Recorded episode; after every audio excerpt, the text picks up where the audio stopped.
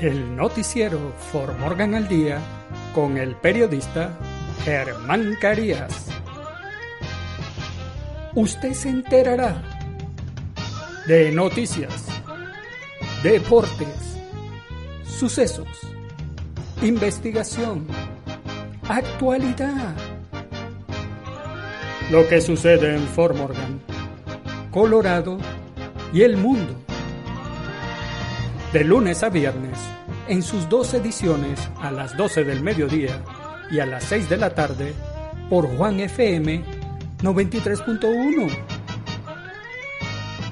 El noticiero For Morgan al Día con el periodista Germán Carías. Recuerde, de lunes a viernes, en sus dos ediciones, 12 del mediodía y 6 de la tarde, el noticiero For Morgan al Día con el periodista Germán Carías.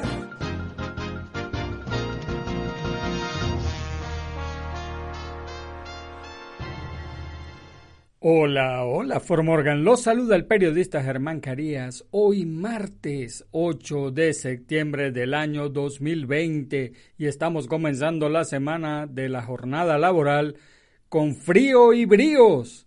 Y estos son los titulares del noticiero Formorgan al día. Incendio de Cameron Peak hasta el lunes, el séptimo más grande en la historia de Colorado. La secretaria de Estado de Colorado, Gina Griswold, advierte a Trump que el doble voto es ilegal. Mientras California arde con nuevo récord, las luces se apagan. Simpatizantes de Trump y manifestantes se enfrentan de nuevo en Oregón. Dos hombres heridos por balas perdidas después de un tiroteo en el parque de Commerce City. Un hombre muere en tiroteo en Denver, en Havana Street y Florence Way. En los deportes, Profar y la Met impulsan a los padres de San Diego a victoria 1 a 0 sobre los Rockies de Colorado. Los Clippers de Los Ángeles derrotan a los Nuggets de Denver 113-107 y se adelantan en la semifinal. Arturo Vidal viajaría en los próximos días para finiquitar su pase al Inter. En nuestras secciones, ¿qué sucede en nuestros países? Fiscalía Electoral de México puede investigar a los Oya. Lluvias y ventarrones azotaron varios departamentos de Guatemala. ¿Sabía usted que ¿Qué hacer en Fort Morgan? Y en el clima, nieve al caer la noche en Fort Morgan y el noticiero Fort Morgan al día comienza ya. Incendio de Cameron Peak hasta el lunes, el séptimo más grande en la historia de Colorado. El incendio de Cameron Peak al oeste de Fort Collins envió humo y cenizas al condado de Morgan y más allá el lunes, y los departamentos de bomberos del noreste de Colorado enviaron camiones de bomberos y equipos para ayudar en el esfuerzo, según el Departamento de Bomberos Voluntarios de Brush. Brush Fire está enviando un motor tipo 1 al incendio de Cameron Peak para la protección de la estructura, publicó el Departamento de Bomberos en su página de Facebook, junto con una foto del camión de bomberos que se dirigía al condado de Larimer. La tripulación está formada por Engine Boss, Massey, Mares, Olson y Truth están seguros, caballeros. Sin embargo, Brosh no fue el único departamento que envió equipos y camiones de bomberos para ayudar en el esfuerzo de contener y finalmente apagar el incendio de Cameron Peak. Las cuadrillas de Brush Fire, Crook Fire, Merino Fire y Sterling Fire el lunes 7 de septiembre se dirigieron al Cameron Peak Fire como un equipo al ataque de motores tipo 1 para la protección de la estructura. El Departamento de Bomberos de Sterling indicó que el Departamento de Bomberos de New Raymer, Stoneham, también se está uniendo a este esfuerzo voluntario. El incendio al oeste de Fort Collins se había extendido a más de 59 mil acres hasta el lunes por la tarde y solo estaba contenido en un 4%. Hasta el lunes por la tarde, El incendio de Cameron Peak se había convertido en el séptimo incendio forestal más grande en la historia de Colorado. La secretaria de Estado de Colorado, Gina Griswold, advierte a Trump que el doble voto es ilegal.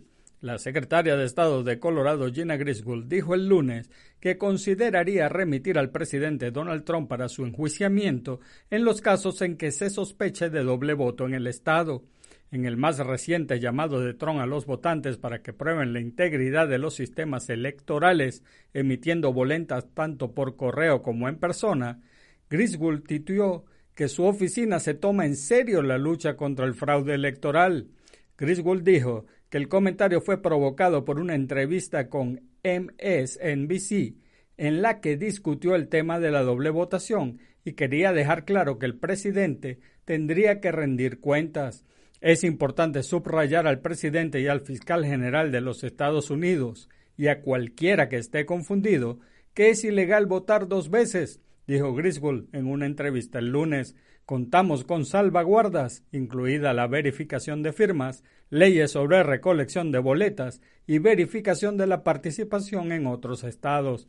Si el presidente está haciendo que la gente vote dos veces, podría ser parcialmente culpable y exploraremos las opciones si sucede.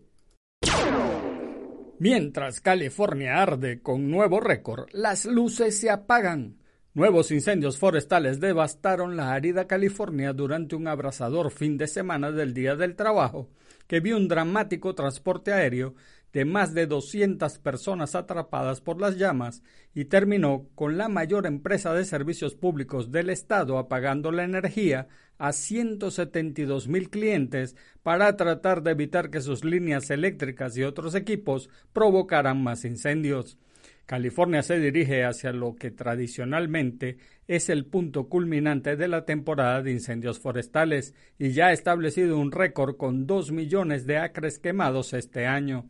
El récord anterior se estableció hace solo dos años e incluyó el incendio forestal más letal en la historia del estado, el Camp Fire, que arrasó la comunidad de Paradise y mató a 85 personas. Este incendio fue iniciado por las líneas eléctricas de Pacific Gas and Electric. La responsabilidad de miles de millones de dólares en reclamaciones de este y otros incendios obligó a la empresa de servicios públicos a buscar protección por bancarrota para protegerse contra nuevos incendios forestales y nuevas responsabilidades. La empresa de gas y electricidad comenzó el año pasado cortes de energía preventivos cuando las condiciones son excepcionalmente peligrosas. Simpatizantes de Trump y manifestantes se enfrentan de nuevo en Oregón. Una reunión de partidarios del presidente Donald Trump se enfrentó una vez más con los contramanifestantes en Oregón el lunes, mientras el Estado continúa lidiando con disturbios políticos y civiles antes de las elecciones generales de noviembre. Según KGWTV, los partidarios de Trump se reunieron inicialmente en el Clackamas Community College en la ciudad de Oregon. Para el Oregon for Trump Labor Day Cruise Rally, los partidarios del presidente adornaron sus autos con banderas de campaña e hicieron el corto viaje a Salem, Oregon. También se señaló que algunos participantes mostraban carteles en apoyo de la teoría de la conspiración QAnon. El desfile de vehículos hizo un viaje de aproximadamente una hora desde la ciudad de Oregon hasta Salem y se informó que la mayoría de los vehículos se separaron del grupo antes de llegar a Salem. En Salem, el grupo fue recibido por un grupo más pequeño de manifestantes de Black Lives Matter en un momento. La multitud de derecha apresuró a los manifestantes de Black Lives Matter y les disparó pertigones de pintura. Los manifestantes de Black Lives Matter se dispersaron de la escena antes de que llegara la policía para disolver la manifestación. ABC News informa que entre los partidarios de Trump que viajaron a Salem se encontraban miembros de Proud Boys, un grupo de derecha conocido por la violencia política. Dos hombres heridos por balas perdidas después de un tiroteo en el parque de Commerce City. Dos hombres fueron alcanzados por balas perdidas en un parque de Commerce City el sábado, después de que un grupo cercano de hombres discutió y al menos uno abrió fuego. El Departamento de Policía de Commerce City dijo que el tiroteo ocurrió alrededor de las 11 y 45 de la noche en el estacionamiento de Pioneer Park, que está ubicado en la 5950 de Holly Street. Según la investigación preliminar, la policía dijo que cree que varios hombres se pelearon en el estacionamiento antes de que una o más personas comenzaran a disparar, dijo la policía. Dos hombres en el parque que no estaban involucrados con el grupo fueron alcanzados por los disparos. Todos tenían heridas en las piernas y fueron trasladados a un hospital, dijo la policía. Se espera que ambos sobrevivan a sus heridas. Cualquier testigo de ese crimen debe comunicarse con el Departamento de Policía de Commerce City al 303-289-3626. Un hombre muere en tiroteo en Denver, en Havana Street y Florence Way. Un hombre murió después de un tiroteo en Denver el domingo por la noche. El Departamento de Policía de Denver dijo en un tuit que estaban investigando el tiroteo a las 10.04 de la noche en North Havana Street y Florence Way. La policía dijo que un hombre recibió un disparo y fue trasladado a un hospital local, donde fue declarado fallecido. La policía dijo que están investigando la muerte del hombre como un homicidio. Cualquier persona que tenga información sobre este crimen debe llamar a Metro Denver Crime Stopper al 720-913-7867. En los deportes, Profar y Lamet impulsan a los padres de San Diego a victoria 1-0 sobre los Rockies de Colorado. Jurickson Profar sacudió un doble remolcador sin outs en el noveno inning para los padres de San Diego, que se beneficiaron de una brillante actuación del derecho Dinalson Lamet para derrotar el lunes 1 0 a los Rockies de Colorado y suman su sexta victoria en ocho juegos. El bateador emergente Greg García inició el rally de triunfo cuando abrió el noveno episodio enviando un sencillo al jardón contrario que pasó del tercera base Nolan Arenado. Luego fue reemplazado por el corredor emergente dominicano Jorge Mafeo, quien llegó al plato con un doble del curazoleño Profar a la derecha ante el también dominicano Carlos Esteves. Drew Pomeranz trabajó la novena para apuntarse el triunfo, mientras que Esteves cargó con la derrota tras pichar en la jugada decisiva. La Met igualó su mejor marca de la temporada con 11 ponches en 7 entradas y dos tercios, la salida más larga de su carrera concedió seis hits y no dio bases por bola. Por los Rockies, el dominicano Raimel Tapia de 4-0. Por los padres, los dominicanos Fernando Tatis Jr. de 2-1, Jorge Mateo de 0-0 con una anotada, el cubano Jorge Oña de 2-0, el curazoleño Profar de 4-2 con una remolcada. Los Clippers de Los Ángeles derrotan a los Nuggets de Denver 113-107 y se adelantan en la semifinal. Paul George encestó 32 puntos, Carl Leonard aportó 23, además de un gran bloqueo tardío, y la pareja ayudó a Los Ángeles, a los Clippers de Los Ángeles a venir desde atrás en el último cuarto el lunes para imponerse 113-107 a los Nuggets de Denver en el juego 3 de la serie de semifinales de la Conferencia Oeste. Leonard hizo un poco de todo y terminó con 14 rebotes, 6 asistencias y 2 tapones, incluyendo uno en el aro en un tiro tardío de Jamal Murray. Los Ángeles se adelantó 2 a 1 en la serie al mejor de 7. El juego 4 se disputará el miércoles. El entrenador de los Clippers, Doug Rivers, pidió tiempo muerto para calmar a su equipo a falta de 8.29 para el final cuando perdían por 97-90. Impulsado por la defensa, Los Ángeles firmó con una foga de 14-4 para adelantarse 104-101 en la pizarra. Nunca más volvieron a estar por detrás. Lou Williams selló la victoria con una canasta que aumentó la renta a seis tantos con 2-0-4 por jugarse. York totalizó 12 de 18 en lanzamientos de campo, incluyendo 5 triples. Nikola Jokic fue el mejor de los Nuggets con 32 puntos, 12 rebotes y 8 asistencias a pesar de sufrir molestias en la muñeca derecha que pusieron en duda su participación antes del juego. Arturo Vidal viajaría en los próximos días para finiquitar su pase al Inter. Parece que Arturo Vidal finalmente firmará el, el Inter de, de Milán tras ponerle fin a su paso por el Barcelona. Después de no contar para el nuevo director técnico Ronald Koeman, el chileno se incorporaría al cuadro lombardo para unirse a Alexis Sánchez bajo las órdenes de Antonio Conte. Según aseguró Sport, aunque el rey se mantiene entrenando con los culés, su acuerdo con el Nerarusuri se sellará en los próximos días.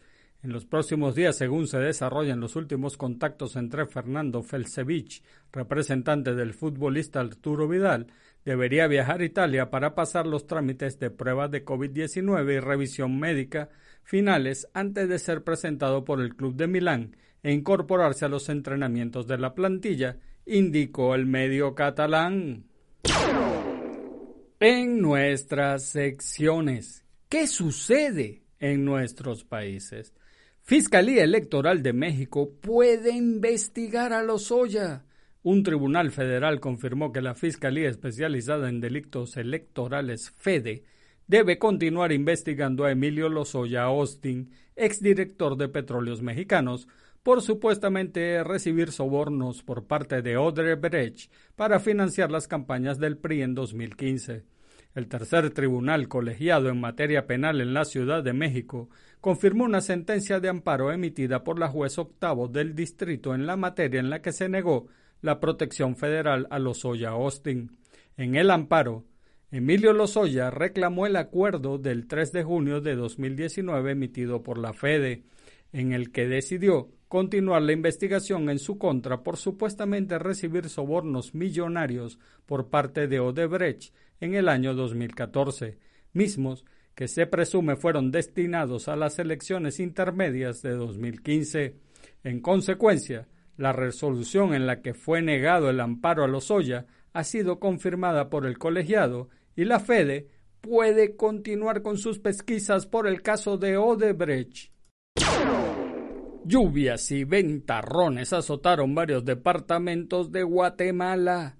La Coordinadora Nacional por la Reducción de Desastres, CONRED, reportó que la lluvia de la tarde de este lunes dejó daños en varios departamentos del país. La fuerte lluvia se presentó repentinamente acompañada de tormentas eléctricas y ventarrones. Huehuetenango fue uno de los más afectados especialmente en la aldea Las Lagunas, donde se registraron varias inundaciones y algunas evacuaciones. En esa localidad, la lluvia se presentó con fuertes vientos que hicieron volar varios techos. En la zona de 2 de Mazatenango, el sistema de alcantarillado colapsó, causando severas inundaciones. Suchitepecues también fue azotado por fuerte lluvia y ventarrones. En Quiche, varios vientos y lluvias causaron la caída de un árbol sobre la cinta asfáltica. ¿Sabía usted que Gabriel García Márquez, el Premio Nobel de Literatura, lo recibió a los 55 años, lo que lo convirtió en el escritor más joven en recibirlo desde que la Academia otorgara el galardón a Albert Camus? ¿Sabía usted que Crónica de una muerte anunciada narra hechos reales ocurridos en 1951, el asesinato de un amigo de García Márquez. Por petición expresa de la familia del difunto, el escritor, por entonces periodista, no publicó ni una línea de la noticia hasta 27 años más tarde, cuando le dio forma de novela. ¿Sabía usted que Gabriel García Márquez escribió El coronel no tiene quien le escriba, impulsado por el hambre en la total penuria económica en la buhardilla del Hotel de Flandré en París, donde los dueños del establecimiento le habían permitido alojarse, al no poder pagar ya la habitación. Años más tarde, la misma buhardilla acogería a Mario Vargas Llosa, también hambriento, quien escribiría allí la ciudad y los perros? ¿Qué hacer en Fort Morgan? Al mediodía, reunión de alcohólicos anónimos del grupo Sober You en Life Fellowship 17723 Morgan County Road 20 de Fort Morgan. Infórmate con Carmen al 970 380-0988. A la una de la tarde, reunión del grupo de manualidades en la Biblioteca del Condado de East Morgan, en la 500 Clayton Street de Brush. A las 7 de la noche, reunión de alcohólicos anónimos en la 106 East de Kiowa Avenue de Fort Morgan. Infórmate al 970-768-2811. A las 7 de la noche, demócratas del condado de Morgan organizan un debate eh, no partidista sobre por qué hay jueces en la boleta electoral a través de Zoom. La reunión se llevará a cabo de forma digital. Los candidatos demócratas podrían hablar después.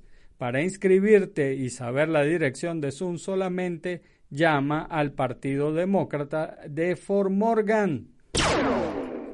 Y en el clima, nieve al caer la noche en Fort Morgan.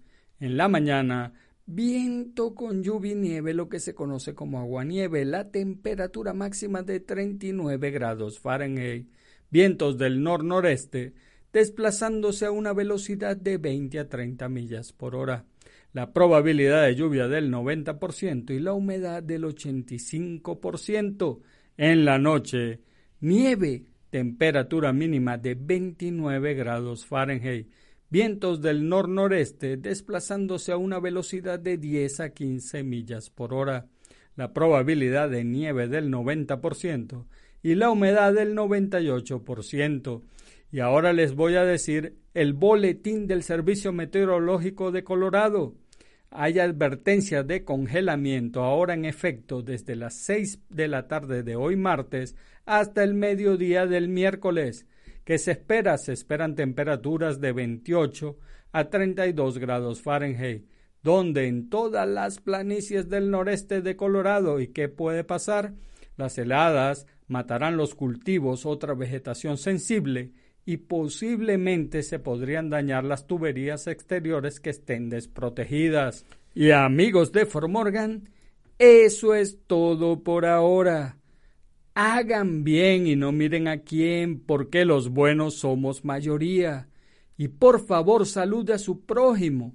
Es una buena costumbre dar los buenos días, las buenas tardes y las buenas noches. Además saludar es gratis. Y recuerda, si Dios contigo, ¿quién contra ti? Se despide el periodista Germán Carías. Chao. El noticiero For Morgan al Día con el periodista Germán Carías. Usted se enterará de noticias, deportes, sucesos, investigación Actualidad. Lo que sucede en Fort Morgan, Colorado y el mundo. De lunes a viernes, en sus dos ediciones a las 12 del mediodía y a las 6 de la tarde, por Juan FM 93.1. El noticiero Fort Morgan al día con el periodista Germán Carías. Recuerde, de lunes a viernes, en sus dos ediciones, 12 del mediodía y 6 de la tarde, el noticiero For Morgan al Día con el periodista Germán Carías.